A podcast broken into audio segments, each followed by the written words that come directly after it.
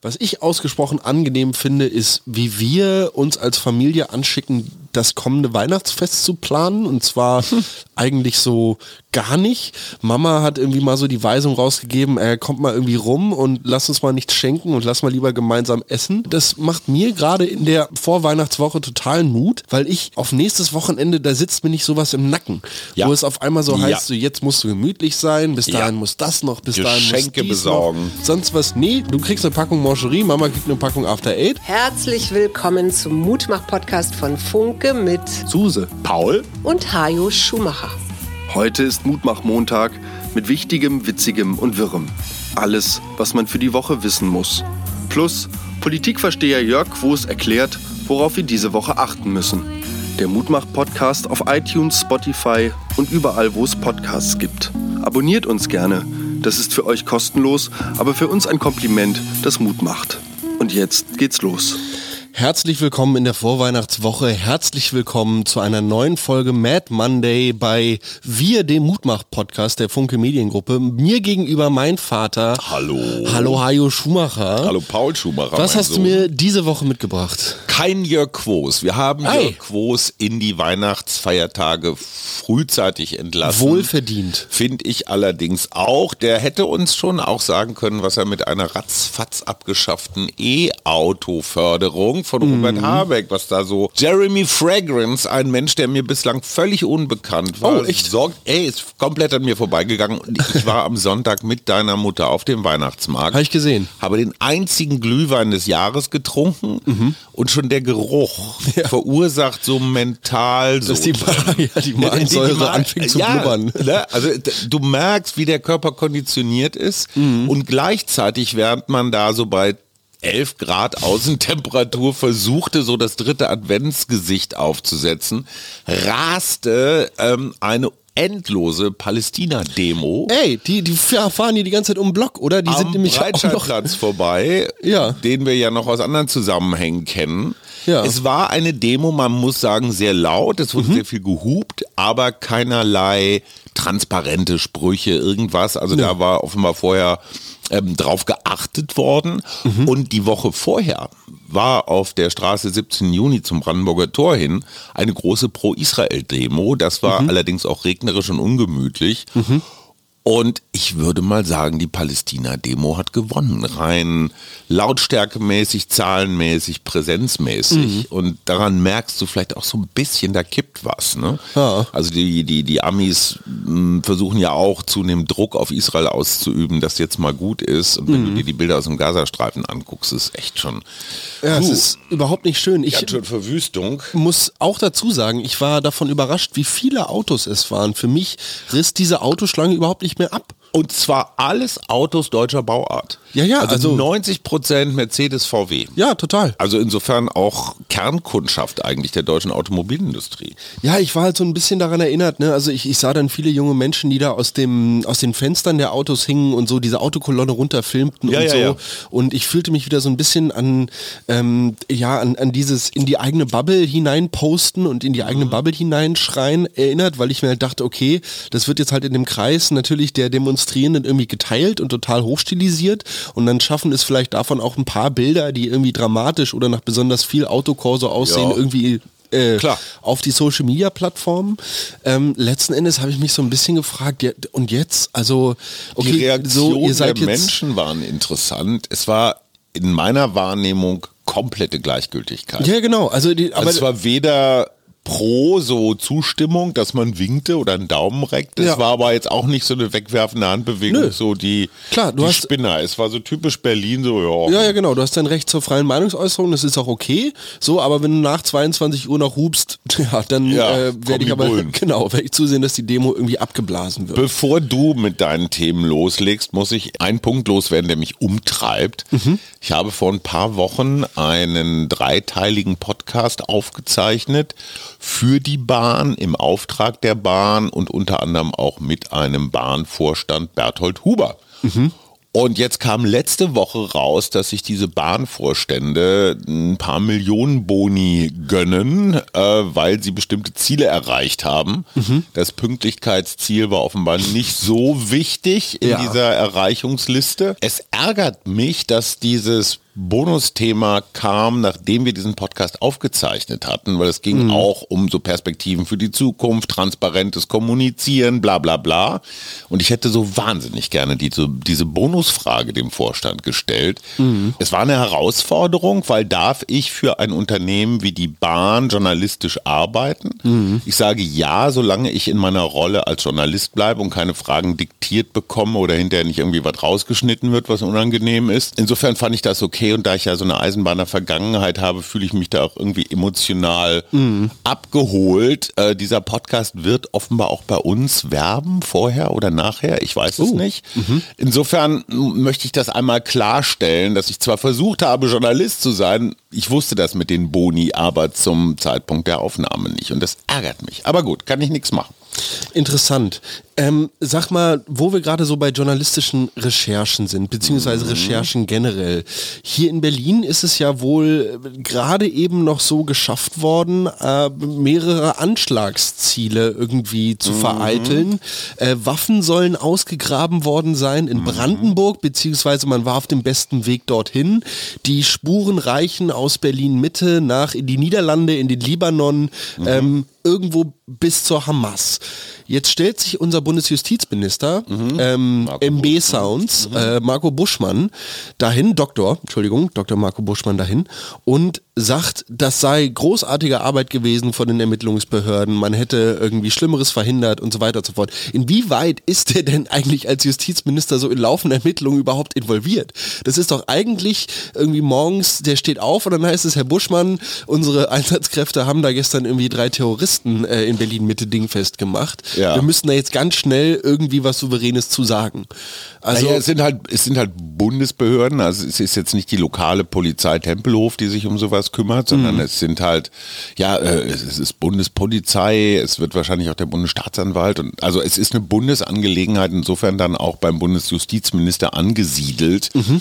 Und es ist ja immer sehr schlau, als erster irgendwas bekannt zu geben, weil du damit dann einfach den, den Ton setzt. So ein ne? bisschen die Informationshoheit auch hast. So, und in dem Moment, wo der Justizminister sagt, großartige Arbeit unserer mhm. Ermittler, äh, ist damit ja schon mal so gesagt worden, wir haben Schlimmeres verhindert. Man hätte ja auch sagen können, wir haben jahrelang gepennt, mhm. äh, weil wir das Thema nicht so richtig ernst genommen haben. Ich meine, der Spiegel hat Titelgeschichte gemacht zum Thema ist Deutschland eigentlich sowas wie eine Art ja, Rückzugs- oder Vorbereitungsraum für mhm. solche Gruppierungen, weil wir hier nicht so genau hingucken? Naja, wenn man sich das so anhört, so von wegen, die Hamas sei hier nicht weiter beobachtet worden, weil man nie wirklich davon hätte ausgehen können, dass das irgendwie Vereinsstrukturen seien, die man hier vorfindet, finde ich das schon irgendwie eine super deutsche Aussage. Also zu sagen, okay, wir stellen die jetzt erstmal per se nicht unter, weiß ich nicht, Aufsicht, weil sie keine Vereinsstruktur, weil sie keine Satzung haben. Dazu passt, äh, dass jetzt zum Beispiel auch Frau Innenministerin Faeser feststellt, dass ungefähr 1000 Imame, die hier in deutschen Moscheen predigen, dass die quasi direkt von Erdogan entsandt worden sind. Mhm. Also quasi als, ja, wie soll man sagen, so ein bisschen Vertreter ne, von der religiösen Seite für die, für die Erdogan-Partei. Es gibt in Computerspielen, kann man so den Religionssieg er erringen, wenn man seine Missionare dann zu den anderen ins Land so, schickt. Genau. So, ja. Und da kann man natürlich auch die Frage stellen, hey, wir haben jahrelang dafür gekämpft, dass es eine Imam-Ausbildung an deutschen Universitäten gibt, mhm. ja, die also dann ein, ich sag mal, demokratieverträgliches ähm, Lehrwerk predigen. Mhm. Und äh, ja, auch da kann man sagen, ey, hätte man auch schon mal früher drauf kommen können, mhm. dass man jetzt einfach so importierte mh, hm, Hetzer dass man denen mal ein bisschen genauer auf die Finger guckt. Mhm. Ne? Aber auch da siehst du natürlich, dass dieser Nahostkonflikt echt direkt zurück nach Deutschland strahlt und hier auch Leute aufmerksam macht. Spät, aber immerhin. Lass uns kurz bei Frau Faeser bleiben. Da fehlt mir heute echt Jörg Quos, aber äh, Hessen. Ähm, sieht jetzt ja so aus, als ob es da ab dem nächsten Jahr eine GroKo gäbe. CDU und SPD haben sich irgendwie doch dann zusammengefunden und von den Jusos schwer kritisiert Wie immer. wird, dass es wohl ein sehr schwarz eingefärbtes Koalitionsprogramm sei. Tja, und die SPD als Wahlverlierer, die von Glück reden kann, Dass sie der neue- überhaupt noch beachtet werden. Ja, weil eigentlich haben alle gedacht, Schwarz-Grün geht weiter, weil das mit den Grünen über zwei Legislaturperioden sehr geräuschlos verlief. Und die SPD kann ihr Glück wahrscheinlich kaum fassen und hat alles unterschrieben, was man ihnen dahin gehalten hat. Ja, kein äh, Ruhmesblatt für die Kanzlerpartei. Da sind wir bei der Ampel. Die haben ja dann doch in den letzten Wochen nochmal schnell was zusammengestrichen, unter anderem die E-Auto-Förderung. Das heißt, wenn du ein Auto bestellt hast und bist davon ausgegangen, dass es mehrere tausend Euro Förderung gibt, Ja. du hast es aber noch nicht angemeldet, es ist noch nicht zugelassen, gibt es ab sofort kein Geld mehr. Wow. Aller- diesem Wochenende oder so. Ja, ja, Das ist ja so. und zwar nicht, also man hätte ja eigentlich 31.12. machen können, aber Ja, ja, sie nee. haben es offenbar ein bisschen flotter gemacht. Erstens mal ist das jetzt nicht so wirklich konsistente Klimapolitik. wenn man gleichzeitig Braunkohlekraftwerke länger laufen lässt, als man sollte. Andererseits ist die Frage, sind die Leute jetzt getäuscht worden, die sich in, in der Annahme dieses Zuschusses ein Auto bestellt haben, was sie sich sonst vielleicht nicht bestellt hätten? Also gibt es jetzt Tausende, Zehntausende, angeblich soll es schon Schadenersatzklagen ähm, vorbereitet werden. Aber unter diesem Förderungs, äh, unter diesen Förderungsrichtlinien stand auch der magische Satz, es besteht kein Rechtsanspruch. Oh. Das heißt, ne, wenn die Also- Förderung, wenn wenn es sie nicht mehr gibt, dann gibt es nicht ist mehr. das halt so. Dann gibt es halt nichts zu klagen. Und äh, die Kritik war ja immer, dass du bei E-Autos im Wesentlichen Menschen förderst, die ohnehin wahrscheinlich nicht in allzu prekären Umständen leben, weil klar, E-Auto ist dann doch noch so ein, naja, muss man sich leisten können. Mhm. Und insofern kann man das schon nachvollziehen, dass man Leuten, die ohnehin genug haben, jetzt nicht auch noch Tausende hinterher wirft. Die Art und Weise zeigt die Hektik, die in der Ampel geherrscht haben muss die letzten Tage. So wie kratzen wir die Kohle zusammen. Um Kohle zusammenkratzen muss sich der kleinste Staat dieser Welt, weiß Gott, keine Gedanken machen. Der Vatikanstaat Ah. ist ja so eine dieser, ja nicht gerade moralischen Enklaven. Rechtsfreien Räume, genau, die, ja, ja. Und da ist es ja jetzt zum ersten Mal tatsächlich passiert, dass ein Kardinal angeklagt wurde. Zu fünf Jahren Haft verurteilt, 8000 Euro Geldstrafe, sämtlicher, also sämtlicher kirchlicher Ämter irgendwie enthoben. Mhm. Äh, Beccio heißt der gute Mann mit Nachnamen. Und weshalb das Ganze? Enger Vertrauter von Papst Franziskus wohl. Mhm. Ja, soll in London ein Immobiliendeal über 350 Millionen Euro, naja, wohl so abgewickelt haben, dass man davon ausgehen kann, er hat sich da auch ein bisschen selber was eingesteckt. Auf der anderen Seite geht es auch noch darum, dass wohl eine Geistliche in Mali befreit werden sollte mit einer halben Million Euro. Ähm, die Frau, die dafür zuständig war, hat das Ganze wohl lieber in Luxushandtaschen investiert. Ja.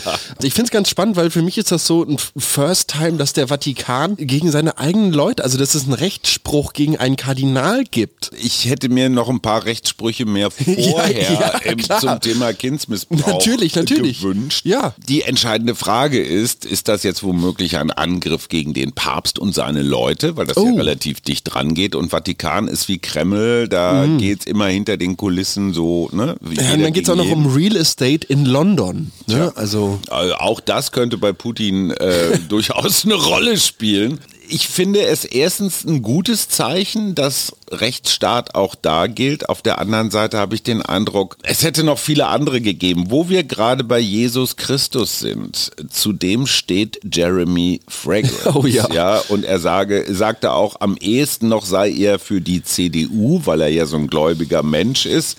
Mit rechtsradikalem Krams habe er nichts zu tun. Ja, und jetzt hat er sich aber dummerweise in New York bei einem New York Young Republican Club, also sozusagen die Jungrepublikaner, die Jusos von Trump sozusagen, ähm, ist er da mal so reingeraten und hat sich dann mit Leuten der identitären Bewegung und mit dem EU-Spitzenkandidaten der AfD, Maximilian Krah und so weiter, fotografieren lassen, wusste angeblich gar nicht so ganz genau, wer das sei, Also das ist so ein bisschen das Ding, das kann man ihm halt zutrauen, ne? dass er nicht wusste, wer ja, das ist. ja.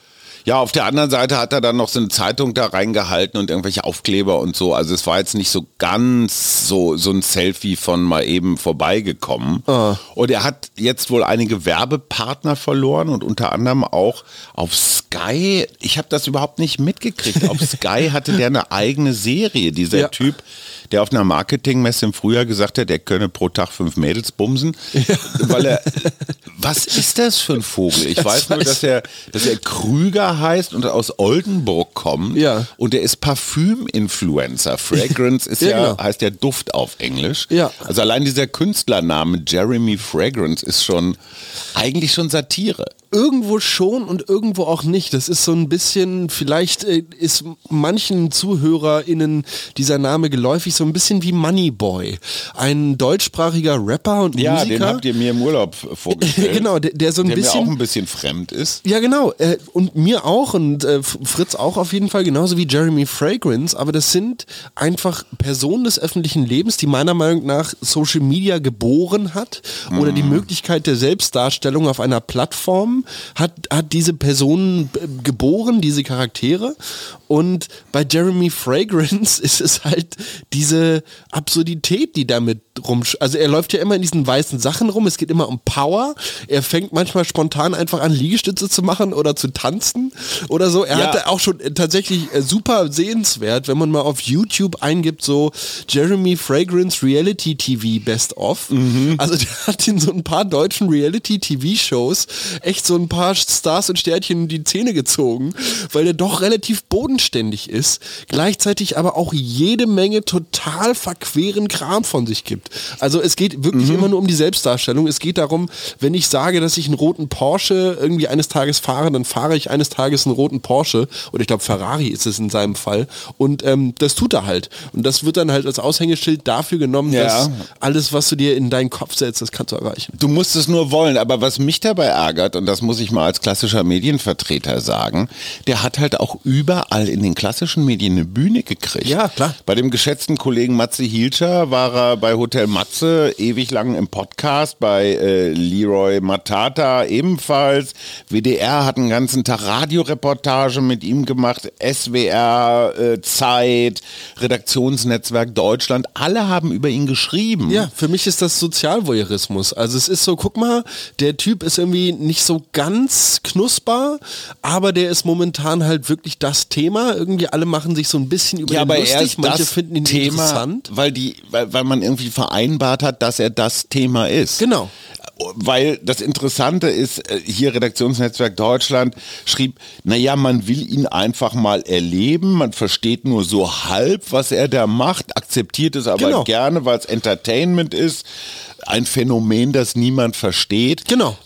Warum schreibe ich dann drüber? Also dann sollte ich doch den journalistischen Anspruch haben, ihn entweder zu entzaubern Ja. und nachzuweisen, dass der einfach miese Dinge tut Ich glaube, das haben manche tatsächlich versucht. und nicht geschafft. Ja, und, und ich wahrscheinlich ähm, baut er sich damit natürlich auch so ein Teflon-Aura auf. Mhm. So von wegen, vielleicht musst du einfach nur verrückt genug sein.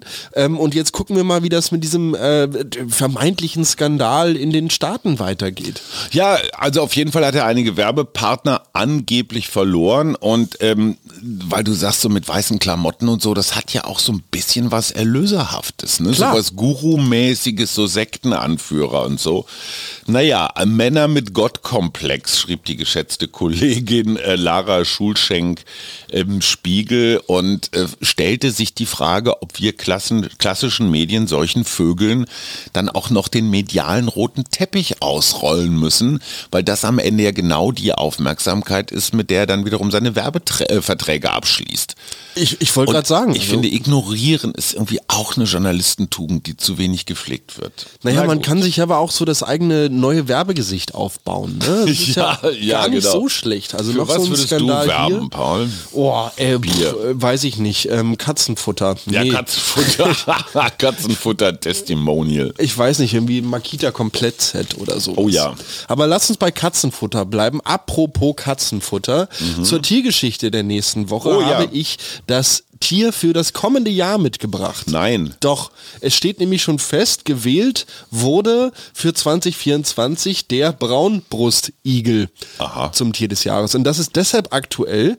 Und ähm, an dieser Stelle möchte ich nochmal ermutigenderweise auf alle Hobbygärtner und Menschen mit Gartengrundstücken Lass mich raten, Laubhaufen liegen lassen. Genau, Reisighaufen. Es geht um Totholz äh, und alles Mögliche, was so eine Erdmulde eigentlich bedecken kann. Denn Mhm. der Braunbrustigel ist nicht nur gefährdet in Deutschland, natürlich, nein, natürlich auch seine persö äh, äh, natürlichen Lebensräume in Parkanlagen sowie im heimischen Garten. Außerdem zählt er unter den Insektenfressern zu den einzig echten Winterschläfern Aha. und benötigt damit im Winter bis zu 500 Gramm zusätzliches Körpergewicht, um über diese Zeit hinwegzukommen. Sag mal, ist das der gemeine Hausigel, dieser Braunbrustigel? Ich, also er heißt E- Ericaneus europäus, glaube ich. Okay, also Und, ist jetzt ähm, nichts ja. Besonderes. Naja, er, Er ist insofern was Besonderes. Es, es gibt ihn seit vor der letzten Eiszeit. Okay, so ungefähr mehr oder weniger verändert. Danach soll der Igel sich wohl in zwei Igel-Unterarten aufgeteilt haben. Ansonsten ist er eigentlich nichts Besonderes. Das Tier des Jahres 2023, ich glaube, ich hatte es im Podcast dieses Jahr auch einmal angesprochen. Ja, der war Nacktmull. übrigens nee, mein Kollege der Gartenschläfer, Ah. ähm, äh, der Eliomis quercinus oder Natürlich. Quercinus. Wahrscheinlich wäre Opa jetzt ausgerastet wegen meiner ähm, schlechten lateinischen Mhm. Hast du nicht ein Aussprache. Latinum großes? ja, ich habe ein großes Latinum. Okay. Sag einmal Weihnachtsfeiern, ne? Ja, ich habe, äh, also äh, da wollte ich mit dir eh noch drüber reden. Ja. Es ist super, dass wir uns äh, heute treffen. Ja, erzähl, äh, wie viele hast du abgelehnt? Also ich habe eine Weihnachtsfeier konnte ich nicht mitmachen letzte Woche auf der Arbeit wegen Corona. Und äh, in nicht nächste Woche, sondern übernächste Woche, das heißt in der Woche des Jahreswechsels quasi oder die Woche vor dem Jahreswechsel, da werden wir in unserem Probenraum gemeinsam mit zwei anderen Bands Weihnachtsfeier haben. Und das ist immer ein großes Hallo. Das Ich frage besonders deswegen, weil es eine Studie gab zum Thema Menschen, die eigentlich gar keinen Bock haben auf Weihnachtsfeiern und dann einfach absagen. Mhm. Wie groß ist der Stress beim Absagenden und wie groß ist der Stress beim Veranstalter, der die Absage bekommt? Das wurde tatsächlich wissenschaftlich untersucht und das Interessante daran ist, dass der, der absagt, also sagt, boah, ich habe keine Zeit, ich habe Corona, irgendwas, schlechte Ausrede, der hat einen tierischen Stress, weil er denkt, oh Gott, jetzt bin ich im Verschiss und werde nie wieder eingeladen. Und beimjenigen, der die Absage kassiert, der atmet das einfach so weg. Also bei dem ist der Stress wesentlich geringer, jedenfalls in dieser Studie. Das wiederum hat Studienleiter Givi ähm, zu der, wie ich finde, wirklich lebenspraktischen Empfehlung gebracht, einfach mal absagen, wenn man keinen Bock hat. Also er ermutigt dazu, diesem Gefühl, nicht, wer nicht hingehen will, jetzt einfach nur aus Pflichtbewusstsein hingehen, muss man nicht. Und das finde ich eine ausgesprochen angenehme Nachricht. Wir müssen da nicht hin. Was ich ausgesprochen angenehm finde, ist, wie wir uns als Familie anschicken, das kommende Weihnachtsfest zu planen. Und zwar eigentlich so gar nicht. Mama hat irgendwie mal so die Weisung rausgegeben, er kommt mal irgendwie rum und lass uns mal nichts schenken und lass mal lieber gemeinsam essen. Das macht mir gerade in der Vorweihnachtswoche totalen Mut, weil ich auf nächstes Wochenende, da sitzt mir nicht sowas im Nacken. Ja. Wo es auf einmal so Ja. heißt, so jetzt musst du gemütlich sein, bis Ja. dahin muss das noch, bis dahin muss Geschenke dies besorgen. Noch sonst was. Nee, ich werde am Freitag Nachmittag mit meiner Partnerin gemeinsam richtig schön einkaufen gehen. Wir werden den ganzen Samstag kochen und dann laufen wir irgendwann eine am Packung Moncherie. Genau, genau. Du kriegst eine Packung Mancherie, Mama kriegt eine Packung After Eight Ja. und Fritz ist eh nicht da, oder? Kommt der nächste Woche zurück? Doch, doch, der ist wieder da. Äh, Boris Palmer hat äh, sein Bürgergeld berechnet und er würde 3.368 Euro bekommen für sich und seine vierköpfige Familie. Aha. Ich habe auch mal gerechnet, ich würde 2654 Euro bekommen. Also vorausgesetzt, ich hätte eine Wohnung, die 1000 Euro kalt kostet und hätte keinerlei Einnahmen. Also alle meine Aktienfonds, meine Termingelder, meine Goldhandelsaktivitäten wären alle weg. 2654. Nicht so schlecht, ne? Für, für keine Arbeit. Das ist, äh, also, aber bin ich da irgendwie noch mit? Nö, du bist, du bist raus, weil Kinder, die, ich glaube, über 25 sind, die gelten Sind. als, sollen irgendwie mal selber sehen, dass sie zurechtkommen. Aber ich meine, es geht ja immer darum, ist das jetzt viel Geld oder ist das nicht viel Geld? Und ich finde, also 3368 für Palmer, vierköpfige Familie, das ist schon, kann man schon mit rechnen. Also kennst du Menschen, die sagen, ich gehe nicht arbeiten, weil öffentliche Kohle reicht? Nee. Oder so, so Mischfinanzierungen haben, dass sie nur so ein bisschen arbeiten. Also tatsächlich war bis vor nicht allzu langer Zeit ein äh, jemand aus dem erweiterten Freundeskreis äh, auf Arbeitssuche, Ja. auch Handwerker tatsächlich. Der ist aber jetzt seit zwei Wochen wieder in einem festen Arbeitsvertrag, Ja. muss nur vier Tage die Woche ran, Ja. dafür jeden Tag ein bisschen länger, aber sagt irgendwie, äh, hätte sich nichts Besseres vorstellen können. Okay, Und aber das zeigt ja, der Arbeitsmarkt funktioniert. Genau, also dieser junge Mensch hat auf jeden Fall sehr schnell wieder eine Anstellung gefunden, auch in dem Gewerbe, äh, in welchem er gesucht hat. Ah ja. Lissy Eichert. Ja, Lissy Eichert ist äh, die heimliche Chefin der St. Christophorus-Gemeinde. Lieber Kalle, da musst du jetzt durch. Kalle Lenz ist der offizielle Geistliche. Als Frau darf man da ja nicht so viel. Ich glaube, Pastoralreferentin heißt das, was man maximal erreichen kann. So viel zum Thema Vatikan und Ja. die Regeln dort. ja, Vatikan. Und da haben wir die letzten Jahre immer mal wieder zu Weihnachten in der Küche geholfen. Ja. Und dieses Jahr besteht die Möglichkeit, am 24., dann wenn du mit deiner Partnerin einkaufen gehst, werde ich wahrscheinlich nach Neukölln fahren und ich vermute, ich kriege wieder die Zwiebeln, weißt du? Kriege ich immer so 15 Kilo Zwiebeln vor die Füße. Nee, du Hammel, wir fahren am 22. einkaufen, am 23. Ach so. kochen wir und am 24. bin ich natürlich gerne bereit, Ah, okay. mit dir irgendwie gemeinsam zur St. Christophorus-Gemeinde Ja, zu das ist um, so von 10 bis 1. Ich mache auch die Zwiebeln. Also, also inklusive, inklusive Kochen und Essensausgabe. Mir wird manchmal vorgeworfen, dass ich etwas verschwenderisch sei mit Zwiebeln, weil ich immer Äh. die äußerste Zwiebelschicht, wo die Schale mit dran hängt, Ja, die- die nehme ich gerne einfach noch mit Okay, ab. ja. Da würde jetzt der, der Koch, der irgendwie jede Zwiebel berechnen muss, sagen, das ist totale Verschwendung. Ich sehe aber dieses Zwiebeln-Schälen immer nicht ein. Ich werde mal gucken, wie, wie ich mich da so nächste Woche Sonntag einpassen kann. Wir wünschen Frank Zander beste Genesung. Oh. Der Gute liegt nämlich im Krankenhaus 81. Wer kennt ihn nicht? Frank Zander, der macht nämlich am 22. wieder mal sein Gänseessen im Estrell Hotel. Da gibt es Prominente, die kellnern. Angeblich ist auch der regierende Bürgermeister mit dabei, Kai Wegner. Wenn ich Lust habe, kann ich auch noch mitmachen. Cool. 60 Prominente servieren und dann gibt es noch warme Jacken und äh, zum Schluss singt eigentlich Franz, Frank Zander nur nach Hause gehen wir nicht, die Hertha-Hymne. Und äh, ja, diesmal kann er nur eine Videobotschaft ans Volk richten. Und ich finde nach wie vor diese Geschichte, ich hau mal einfach hier so ein paar hundert Gänseessen raus und nutze meine Prominenz für sowas. Ich finde es immer wieder, ich finde es bewegend. Absolut toll und ich finde eine super Mutmachgeschichte für diesen Jahreswechsel. Mein Guter, äh, wir haben jetzt gelernt, du wirst äh, eine entspannte letzte Weihnachtswoche haben. Auf jeden Fall. Ich habe Ich die Woche auch. danach Urlaub. Ja, ich auch. Und, und, äh, du hast total recht, dieses Stressfreie. Ey. Als ich am Sonntag mit deiner Mutter über den Kudamm geschlendert bin, so, äh, es war mir fremd. Also dieses Geschäfte gucken und hier noch rein und hier noch eine Tasche und so. Nein, nein, nein. Weihnachten, wir werden es ganz zurückführen. Wir werden ein bisschen Stroh. Warum liegt hier Stroh? ja, genau. Warum hast du eine Maske auf? Ja, genau. Also, es wird eine entspannte Weihnachtswoche. Die wünschen wir euch auch. Ho, ho, ho. Und machen wir eigentlich am Heiligabend eine Sendung? Nächsten Sonntag auf Montag? Was muttert Mut? Ja, müssen wir mal gucken, wie wir das regeln. Also, wir umarmen euch und wünschen nur das Beste. Eine schöne Woche. Tschüss. Tschüssi. Das war der Mutmach-Podcast von Funke. Jeden Montag, Mittwoch, Freitag ganz frisch. Unterstützt uns bei steady.fm, folgt uns auf Instagram oder hinterlasst gerne eine nette Bewertung. Wir hören uns.